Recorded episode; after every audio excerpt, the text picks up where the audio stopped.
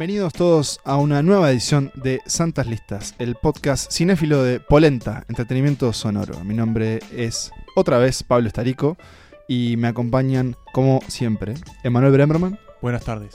y Nicolás Tavares. Aloha. ¿Cómo están, muchachos? Muy bien, muy bien. Contento Muy bien. de estar de nuevo con ustedes acá, recibirlos una vez más en la nueva cueva de Santa En la nueva morada. Aguantando la alerta roja. Tenemos una nueva lista.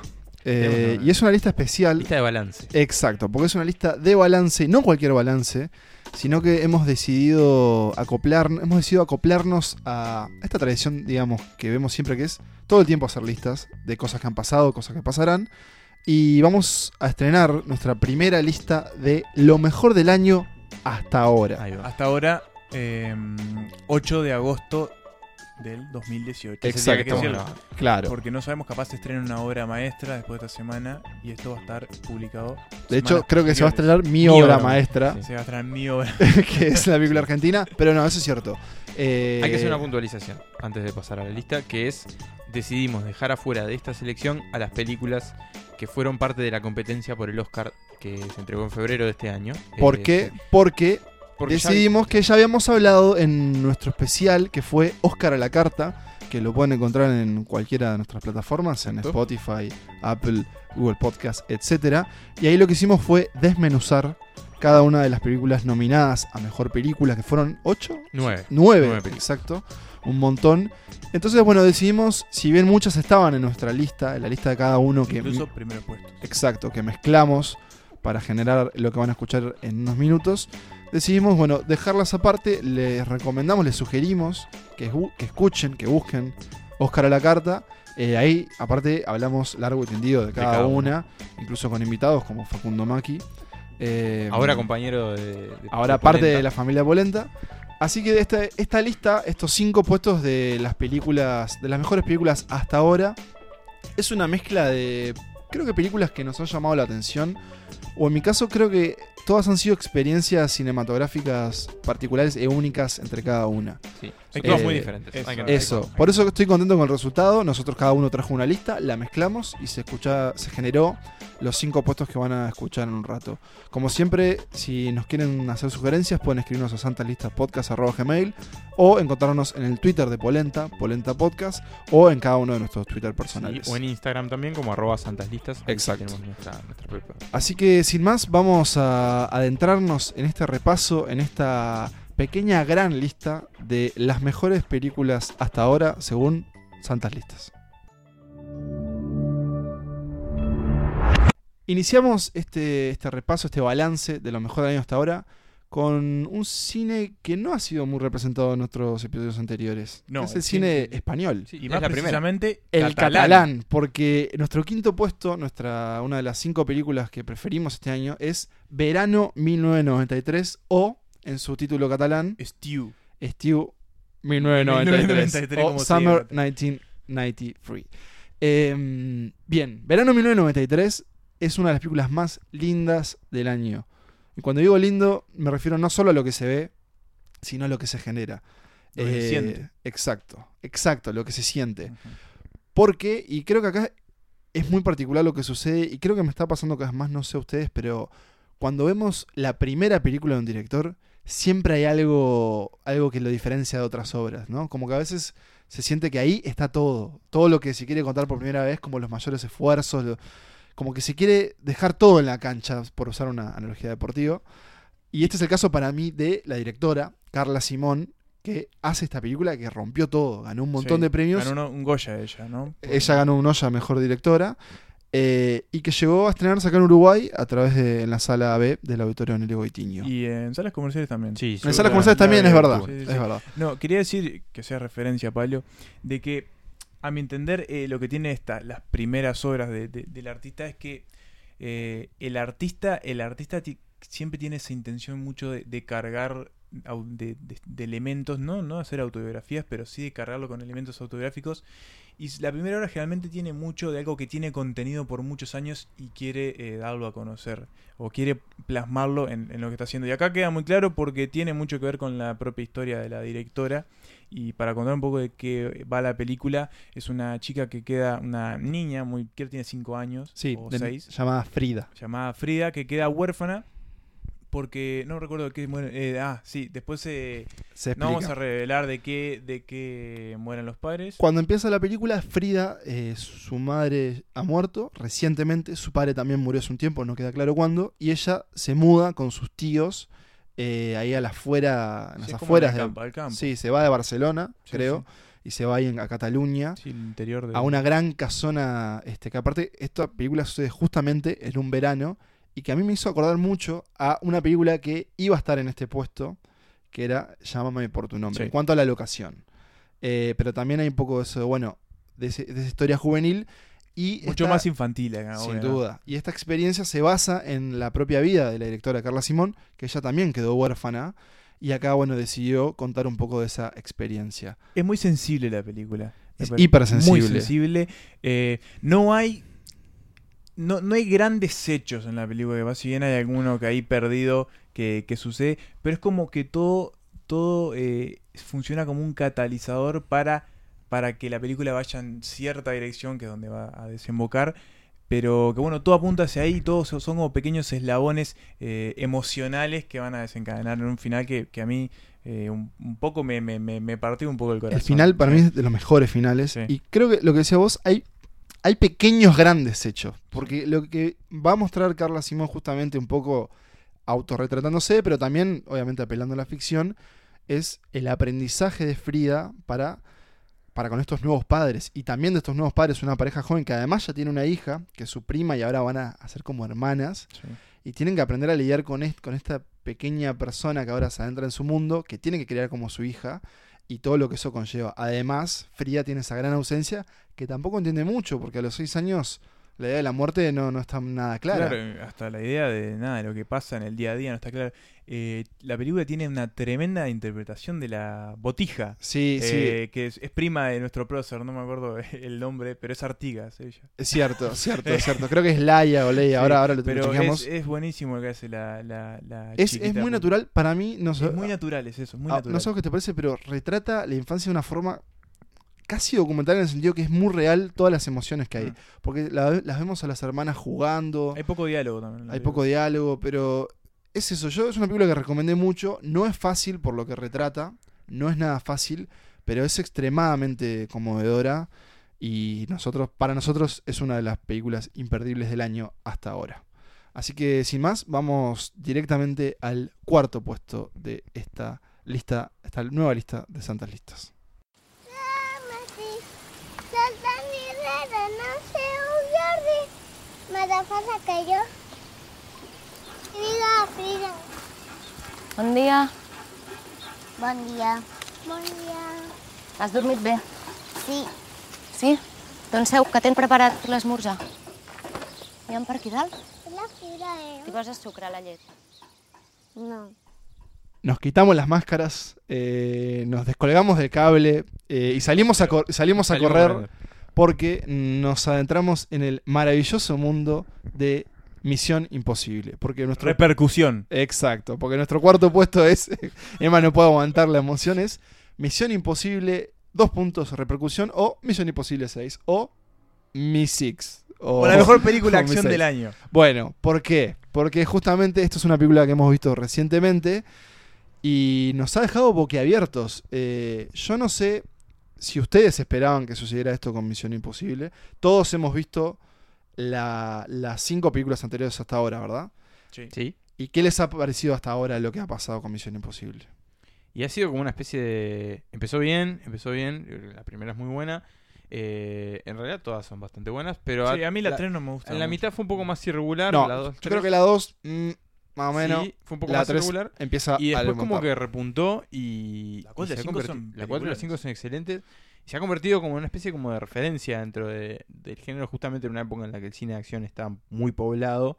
Se ha convertido como una especie de sinónimo de calidad, ¿no? Poblado por superhéroes, podríamos decir. Sí, no necesariamente todos, pero la mayoría o también mal tenemos- poblado por gente como la Roca Johnson. Bueno, sí, no, bueno, sí. No, yo eh, no quiero, no quiero irme de No, tema, no, pero no, sé- sin me, gusta, me gusta más la roca de comedia que la roca acción. Pero sí, es cierto lo que dice. Nicolás.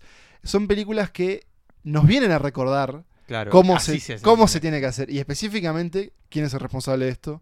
El señor Tom, Tom Cruise. Y nos ponemos de pie porque fue con quien inauguramos este podcast. Hace un año. Hace éramos un tan año, claro. jóvenes. Sí, sí, sí. Más, más de un año. Más de un año, más- sí. Eh, y básicamente hablamos de casi 30 películas, o sea, porque- menos, pero cada uno dijo sus 10 películas de Tom Cruise. Eh, eso lo pueden escuchar también. Pero es impresionante esta película. Es. Misión eh, Imposible 6. No sé, yo La estamos digiriendo todavía. permanentemente pensaba, lo poco que podía pensar mientras todo lo que pasa en pantalla, de, de- de cómo, se, cómo se llevó a cabo eh, toda la cantidad de cosas que pasan en esa película. Es, es como que tiene un montón de, de set pieces de acción que están entre lo mejor que se ha visto últimamente. Desde una, una caída libre eh, que, que, bueno, que es, es impresionante, está impresionantemente filmada mientras anochece en París. eh, hasta una escena en un helicóptero que yo cuando arranca la escena pensé que iba a decir, bueno, ta, e- esto va a ser el clásico desenlace de acción. No, es mejor No. que todo lo que vino. Es increíble. Hasta persecuciones por ciudades. Nah, es- es- la verdad... eh, Podría seguir enumerando. Sí, Que- es no, Pero es no parar nunca. eso, ¿no? Es como y- una y, cuestión por ejemplo, adrenalina. Todos sabemos, y Nico capaz que nos puede explicar, eso que si vos tienes una, una, una fundamentación crucial y es lo que hace Tom Cruise. Que, ¿Qué es lo que hace que Tom Cruise? hace él mismo sus escenas de, de acción. De hecho, se quebró haciendo. Sí, pero no, no, película. las hace de verdad, De verdad, señores. O sea, y si hay algo de mentira, yo voy a creer que no importa, que es él el que está arriba del helicóptero tirándose el avión a no sé cuántos mil metros de altura. Es él el que lo hace. Y Hay un video y se que- puede que- ver. sí, sí, hay Sí, un video de backstage que muestra todo, que es él, es él, es, Es él, que es hay- él hay- quebrándose en pantalla y siguiendo film. Hay un, la hay un filmación. fenómeno interesante con la película que es que mm, tanto la- las campañas de promoción como los videos que te muestran eh, los detrás de escenas son tan interesantes como la película en sí mismo. Que la película en sí mismo, su trama es cosas que ya conocemos, es Ethan. Hunt, exacto, tiene que detener una amenaza mundial, va a acudir a su equipo, pero la cosa se va a mezclar a un punto muy complejo. Y de hecho hay una escena en particular, no voy a nombrar cuándo, pero una escena subterránea Emma, que involucra a un montón de personajes. No llega un punto que vos decías, ¿qué está pasando? ¿Quién es quién? ¿Quién es ¿Quién, es, quién? con- quién es contra quién? ¿Quién trabaja para quién? Te deja como no sabes para dónde va a ir. Yo en un momento te comenté que vos me dijiste que habías como adelantado un Sí. pequeño giro que hay. Ay, yo ese giro no lo vi No lo venir viste venir. jamás y me lo... No, fue, es, la verdad que, que es muy bueno, es muy buena la edición de Henry, de Henry Cavill, eh, Superman, que Sí, con su bigote. bigote polémico. Sí, con polémico bigote. Bueno, porque ve- es como un buen, muy buen contrapeso. Hasta todo lo que sucedió con el bigote, que para quien no El sabe, bigote gate. claro, Henry Cavill tenía un bigote en la película y después tuvo que volver a filmar escenas para la Liga de la Justicia. Y querían, obviamente Superman no tiene bigote, querían que se lo afeitara. Y eh, el estudio que es Paramount, no recuerdo, ¿De creo que Misión sí. No. Sí. Warner, ¿no es Warner? No, no, no, no, es No, Paramount, es Paramount. Dijo. Sí, no señor, Henry Cavill no, No se se afeite. O sea, uno de los dos tiene que ceder. Uno de los eso. tiene que usar No, efectos bien, especiales. Warner es el de. Claro, Warner es entonces tuvo que sacárselos digitalmente. Es una pequeña, una de las pequeñas grandes cosas que suceden en Misión Imposible 6, que si esto fuera el verano estadounidense sería la película del verano Sí. para mí y está Pero creo que estuvo bien en no salir en el, en el malón ahí. en- ahí con los mitad. Vengadores y demás. Por eso. Pero es eso, te deja boquiabierto y Y están Es- todos muy bien. es Simon una película Pegg que le bien. gana a los celulares. Porque Sí. no te dan ganas de, de sacarle el celular a ver qué está pasando, sino que tenés que ver qué va a pasar. Y es una película muy larga que se pasa muy rápido. Literalmente eh, no te das cuenta. eh, lo- lo- La noción del La tiempo. noción del tiempo, sí, la perdés. La perdés. Así es. Así que bueno, Misión Imposible, dos puntos, repercusión, es nuestro cuarto puesto y vamos expreso corriendo como Tom Cruise al Tom tercer Cruise puesto. es Dios. I know what you're thinking. Maybe they're not here for you. Maybe they're just here for me. Are you willing to take that chance? You have something I want. Right now, that makes me the only person you can trust to get you out of here alive. I think I'd like to go home now.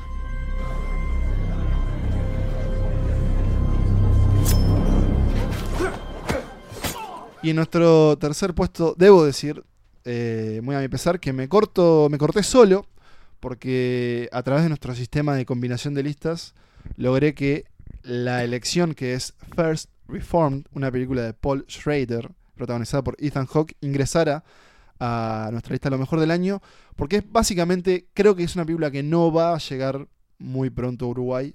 De hecho, ya está eh, en los mares piratas. Así Sí. que si ustedes son de navegar por ahí, pueden, Pueden pueden verlo. Y con el Oscar Buzz, no. Bueno, ahí puede ser. ¿Por qué? Porque. First Reform es para mí una de las mejores películas del año.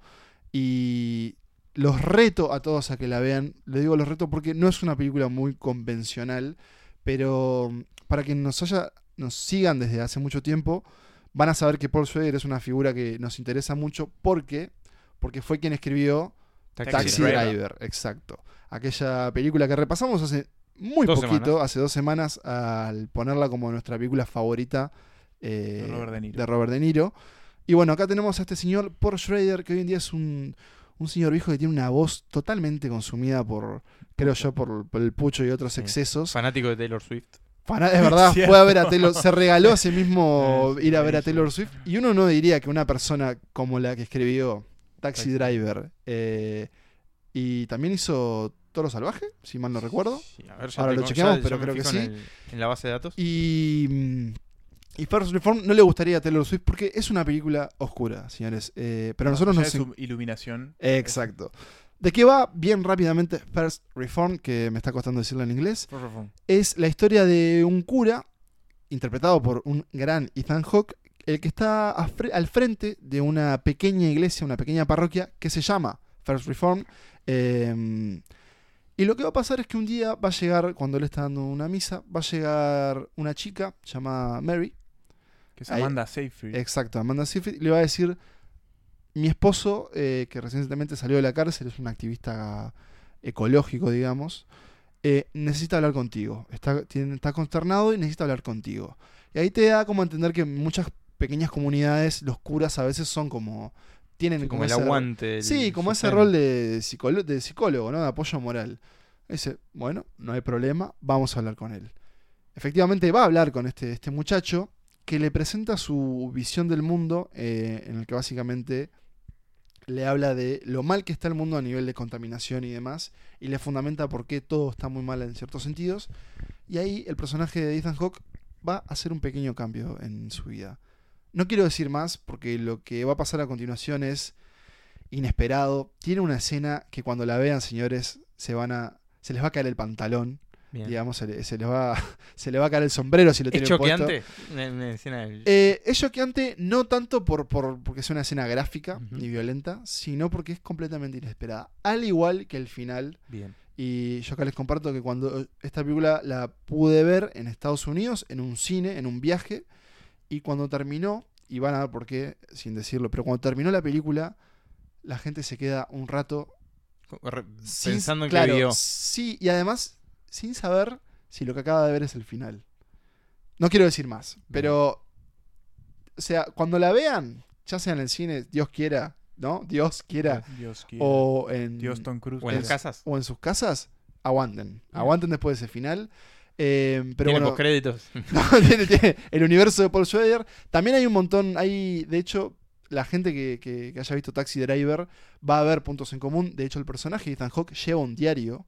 También. Bien. Y el propio Schrader, dando entrevistas sobre la película, llegó a decir que todos sus personajes son el mismo personaje.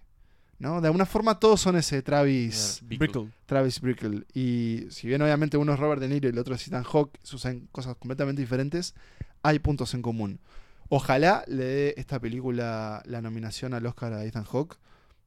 Para película no sé si es material muy de la academia, pero creo que puede, Puede llegar a tener Además, está apareciendo en un montón de listas Sí, también de lo mejor de, de lo mejor del año. Así que bueno, Confirmamos que Paul Schrader fue el guionista de Toro Salvaje. eso, ese era el dato que había quedado colgado. Gracias ahí nuestro... Llegó, llegó el, el fax, llegó el fax Llegó que nos confirmó el eso. telegrama. El telegrama. Así que bueno, First Reform ya la, la pueden ver por Mares Piratas y eso es el camino que ustedes deciden. Nosotros no podemos decir que lo valemos, pero sabemos que existe. Eh, Lo y ese es nuestro. Lo condenamos. Y ese es nuestro tercer puesto. Así que vamos. Nos ponemos un poco más animados Sí. para. Literalmente, más animados animados. para nuestro segundo puesto. Jesus doesn't want our suffering. He suffered for us. He wants our commitment and our obedience. And what of his creation? The heavens declare the glory of God. God is present everywhere in every plant, every river, every tiny insect. The whole world is a manifestation of his holy presence. I think this is an issue where, where the church can lead, but, but they say nothing. The, the U.S. Congress still denies climate change. Where were we when these people were elected? Bien, nuestro segundo puesto en esta lista de lo mejor del año hasta ahora Es un director que ya tuvo también recientemente un capítulo para él, y de hecho fue a raíz del estreno de la película que elegimos, que es Isla de Perros, Isle of Dogs. Y dado que First Inform me dejó un poco sin aliento, le voy a ceder el micrófono. No el micrófono porque tenemos varios micrófonos, por suerte, Sí, pero la palabra a Nicolás Tavares. Bueno, muy bien. Eh, hablemos de Isla de Perros, esta película de Wes Anderson, su retorno a la animación después de Fantástico Señor Fox. Este, y una película que... A ver si me puedes ayudar un poco a explicar la Sí. situación. Emma. Es eh, Estamos en el futuro. En un, un Japón futuro. Japón futurista, ahí va. Eh, en el que los perros están prohibidos por Sí. una cuestión de enfermedad. Una cuestión sanitaria. una Hay cuestión una, hay dos tipos de fiebre. Ahí va, la de los perros. La de los perros y una de los perros que también mata a los humanos. Claro, ahí va. Entonces por esa razón se decide que todos los perros deben ser confiscados y se los manda a todos a una isla que en realidad es un basurero gigante. La isla de perros la del isla de título. perros del título, donde bueno estos animales viven ahí, eh, este y donde permanecen ahí Confinados, confinados, sí. exactamente, sin contacto con, con los humanos. Uno de los perros. Uno de los perros. Va para ahí. Es el perro eh, guardián, Claro. nunca mejor dicho, Literalmente porque es un perro es guardián. un perro guardián, guardaespaldas. Guardaespaldas. Del, no me acuerdo, sobrino del emperador. Del so- de Atari, que es el sobrino. Es el sobrino del emperador. Sí, exactamente. Que es, es adoptado, es adoptado, es un sobrino adoptivo. que del- también es huérfano. Claro, ahí va. De este señor emperador. es- es un- no es un emperador, es un alcalde de la ciudad donde están los perros. con mucho poder. este, con muchísimo poder. Este es medio dictador, digamos, en cierta forma. Koba- Kobayashi. Kobayashi. Kobayashi. Y bueno, y este niño, eh, que su perro es llevado a la isla, busca recuperarlo. Por lo tanto, se escapa, va a la isla, conoce a un grupo de perros que viven ahí y salen en búsqueda de, de este animal. Lo interesante es que la película es contada desde el punto de vista de los perros. Claro. Exactamente. Es contada por los perros, narrada por los perros y, y bueno, sin duda tiene uno de los mejores elencos de lo que va del año. Te pones a ver la lista de nombres que están en esa película y es impresionante. Así sean papeles menores, están hechos por actores de primera línea. Vamos a tirar de algunos. memoria, sí. Bill Brian- Murray, Bill Murray, Bryan Cranston. Jeff Goldblum, Scarlett Johansson, Tilda Swinton. Greta Gerwig. perdí. Eh, eh, no, me toca a mí, perdí yo. No importa. Edward Norton. Muy bien. Eh, pero sí, lo que está bueno y que tiene que ver con eso desde el punto de vista de los perros es que todas las personas, salvo una estudiante de intercambio, hablan en japonés. Claro. Y eso está muy bueno porque eso te mete a vos como si fueses un perro porque vos no entendés. Básicamente tenemos subtítulo para las personas, obviamente. Sí, no, no. Pero- las pero- personas no tienen No, subtítulos. claro, el japonés no está subtitulado. No estaba subtitulado. Claro, uno inglés nunca está. entiende lo que hablan los humanos. Los únicos que están subtitulados son los perros, que hablan inglés. Y eso es lo que termina de completar esa sensación de Sí, que, bueno, de vos también sos un perro también, más sí, ahí, ¿no? Sí, sí, sí, sí. Está muy bien lograda esa cuestión como de, de la inmersión.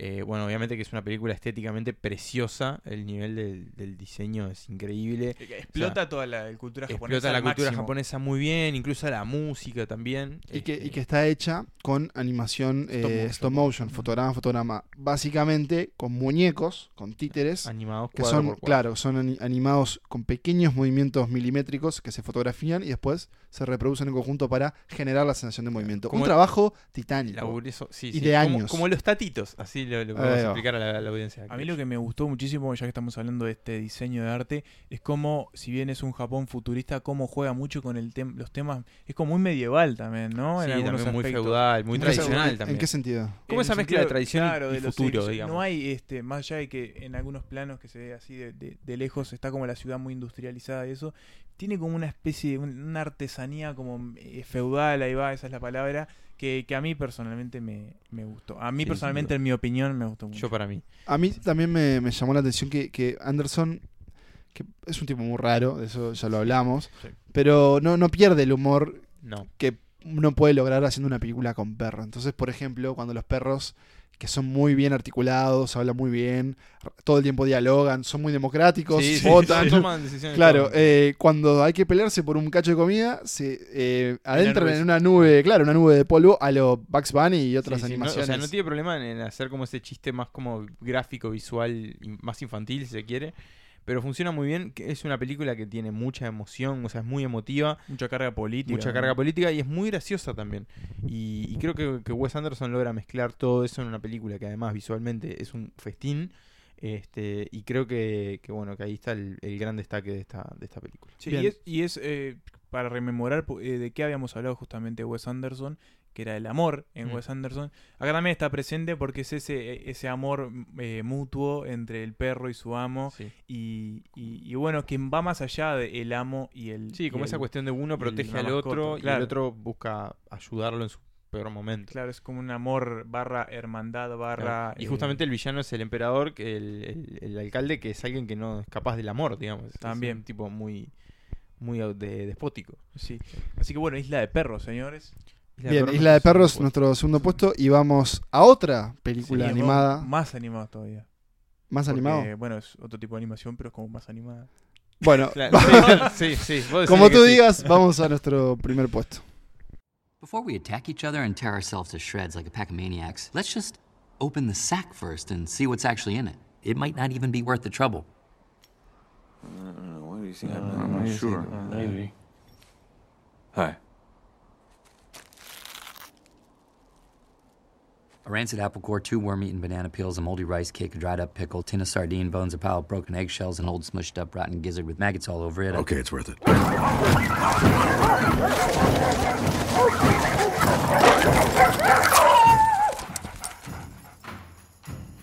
Get out of here and don't come back. Llegamos a nuestro primer puesto de esta lista de lo mejor del año hasta ahora. Y como bien adelantaba Emma, es otra película más animada. Y se trata de Coco. La Coco. penúltima, la penúltima película de, de Pixar, de Disney y Pixar, estrenada este año, en el que también se estrenó Los Increíbles 2. Los increíbles dos. Pero Coco, y acá hay una pequeña excepción porque si bien estuvo en los Oscars, no hablamos de ella porque no Era fue nominada a Mejor Película. ¿Y saben qué? Estuvo mal. Podría. Podría haberlo hecho, porque si Up logró esa nominación, Y Toy Sí. Story 3. y Toy Story 3 también, Sí. yo creo que Coco saben qué? podría haber estado ahí. Podría haber- Ah, bueno, no sé si podría haber ganado. Eh, pero bueno, Coco, que creo yo que es la película que más emocionó a mis compañeros de podcast. Sí, yo tengo que Eh, decir que hasta la las lágrimas. La vi dos veces Sí, y lloré las dos veces. ¿Lloraste? Lloré, ¿Lloraste? lloré las dos veces. Yo- también, también me emocioné. No recuerdo, creo que sí, también lloré. Eh, pero es difícil, es no hacerlo. Mm. Pero les voy a preguntar, El nudo es demasiado grande. y te voy a preguntar a vos, Emanuel, Sí. ¿por qué Coco ocupa este lugar en tu lista, en tu corazón y en tus recuerdos? Vamos a, a contar un poquito eh, qué es Coco, muy brevemente. Eh, básicamente sucede en México, una, una cultura muy, muy interesante, de las más interesantes. Y que tiene una relación muy particular con la País muerte. que pudiste visitar después País de que la película. Coco emocionadísimo, ¿sabes cómo está? Con los alebrijes y todo. Pero, pero bueno, justamente retrata un poco el cómo, cómo viven los mexicanos todo el tema de la muerte y qué es para ellos la muerte, El Día de los Muertos. el Día de los Muertos. Y lo tiene a Miguel, que es un niño que quiere tocar la guitarra, quiere vivir de su música y es algo que está prohibido en su familia porque en el pasado hay un problema con un antepasado que por dedicarse a eso abandonó a la familia y bueno, no está muy bien visto. La cuestión es que eh, en esta persecuta de su, de su sueño por la música, termina en el mundo de los muertos. Sí. Se, se manda una travesura, Sí. se, va, se le va de las manos. en el Día de los Muertos pasa al mundo de los muertos. Y bueno, allí básicamente va a tener que quiere encontrar a su ídolo, que no me acuerdo el nombre del ídolo, como era, es Marco Antonio Solís, pero no me acuerdo cómo La se voz llama de Marco Antonio. Solís. Este, sí, No me acuerdo. es su. Pero es, el este clásico, ídolo, sí. clásico cantautor mariachi Mexicano. Que bueno, él va a ir atrás de él porque cree que él es ese antepasado que se fue de su familia y quiere, bueno, decirle, yo soy tu ni tataranieto, Tataranieto. y también quiero seguir tus pasos, pero mi familia no me deja. Claro, Pero- y lo que necesita también es la bendición de este antepasado Para, para poder volver al mundo de los vivos en un plazo de, creo que son 24 horas, este porque si no, no puede volver y queda dentro del mundo de los muertos. Y además, además Sí, sí. eh, la ausencia, digamos, lo, la tragedia que sucedió con este tipo hizo que en la familia de Miguel la música Sí. quedara prohibida. Queda Sí, está como dijo Manuel hace un par de No estaba prestando atención, Sí, pero lo puedo editar cualquier cosa. Sí, pa- esto se edita. Pero no, Pablo, yendo a tu pregunta, para mí, Coco, o sea que cuando lo estaba diciendo dije, me parece que ya lo dijo. Sí, dale. que si bien yo soy una persona que se emociona mucho en el cine, y es cierto, eh, No así en la vida. no así en la vida, eh, no son pocas veces la que he llegado a, a la lágrima. Esta película tiene algo que me dejó pensando muchísimo, muchísimo eh, en semanas y, y meses posteriores, incluso mientras recuerdo que escribimos una, una nota en conjunto con Nico, y es que es la carga de la memoria y cómo a veces nos olvidamos que, eh, nada, eh, para tener presente a, a personas que, que, seres queridos que se fueron algo, mm, solo es necesario, tipo, tenerlos con vos y, Es y el- no está muerto lo que no se olvida. Claro, es esa- ese lema, no está muerto lo que no se olvida, y que eso a mí, eso a mí como que me llenó cada, cada lugar de mi ser. Sí, fue- y bueno, y la importancia de la familia también, y, y del, del amor y del cariño Yo creo que- con los que están y los que no. Para mí están seguro en mi top 3 de Pixar, segurísimo, está en mi top 3 de Pixar. Es muy reciente todavía, pero no creo que, se- que los sentimientos y la emoción que me despertó esta película no creo que sea algo pasajero o del hype No. del momento, sino que es algo real que, que, que me hizo sentir, así como en su momento pasó con Toy Story 3 y todavía lo sigo pensando. Es que yo creo que es muy universal lo que cuenta la película, como esta cuestión de, bueno, de- del recuerdo y de la familia y del olvido.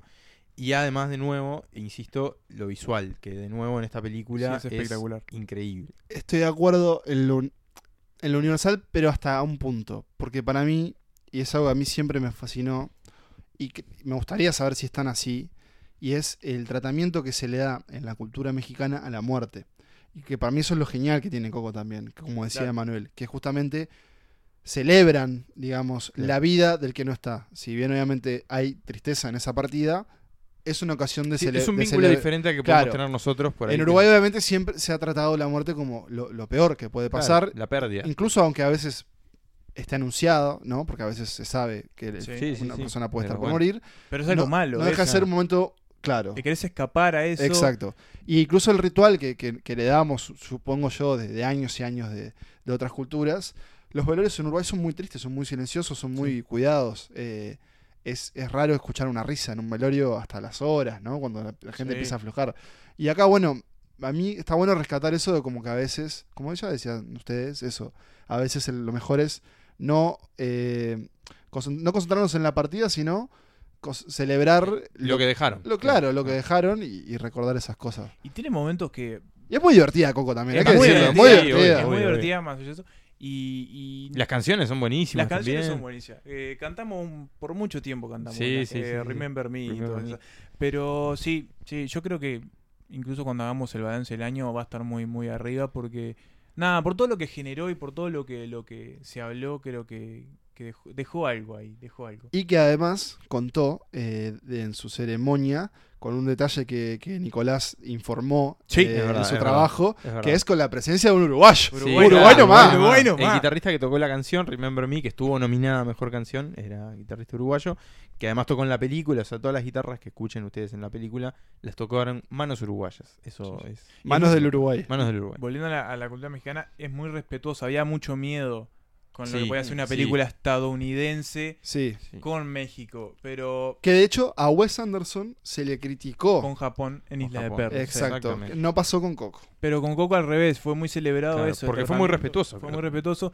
Estaba Adrián Molina, que él era de ascendencia mexicana, no es mexicano, era de ascendencia mexicana, eh, que traba- fue co- un codirector de la película, entonces, bueno, había como un local también para, para guiar. Bien, así que casi entre lágrimas eh, nos despedimos de este primer puesto de Coco y ya en breves vamos a, vamos a escuchar un pedacito de Coco y repasar la lista de lo mejor del año hasta ahora. Mamá Coco, tú, tu papá, él quería que tuvieras esto. Mamá, espera. Recuérdame. Hoy me tengo que ir, mi amor. Recuérdame. No llores, por favor. Te llevo en mi corazón y cerca me tendrás. A solas yo te cantaré soñando en regresar. Bien, ahí escuchábamos un poco de Coco. Un poco de Coco. Un poco de Coco. Que es nuestro primer puesto de esta lista de lo mejor del año y vamos a repasarlo rápidamente. En el puesto número 5 tuvimos a... Verano 1993. Exacto, en el puesto número 4 hablamos de... Misión Imposible 6. Repercusión. Mientras que en el puesto número 3 hablé de First Reform de Paul Schrader. En el puesto número 2 fue para... Isla de Perros. Y el puesto número 1 fue para... Coco. Coco. Eh, así que ahí tienen hay un montón de otras cosas, pero creo que vamos a, prometer una lista más amplia para el episodio de fin de Para año.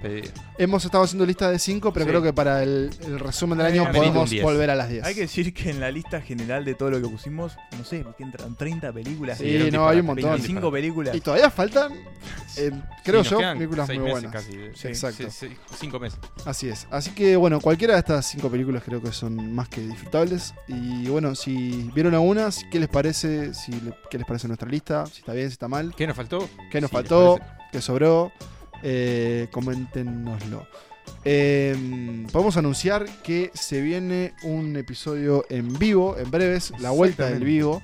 Ya les diremos en nuestras redes sociales eh, cuándo es que va a ser. Pero de hecho creo que podemos escuchar la voz de nuestro amigo Juan en Shelter que nos está confirmando un audio de 7 segundos. Que esto vamos a ver si es verdad o no. Pablito, sí, el loco todavía no me respondió, pero agendemos 28 por las dudas, ¿viste? Bien, martes 28, 28 de es, martes 28 es el episodio loco, es el episodio en vivo como estaban escuchando, pero bueno, eso es Aunque el loco no confirmó, ya sabemos que el 28 esto es, loco no confirmó, Eso pero- es eh, la semana que viene.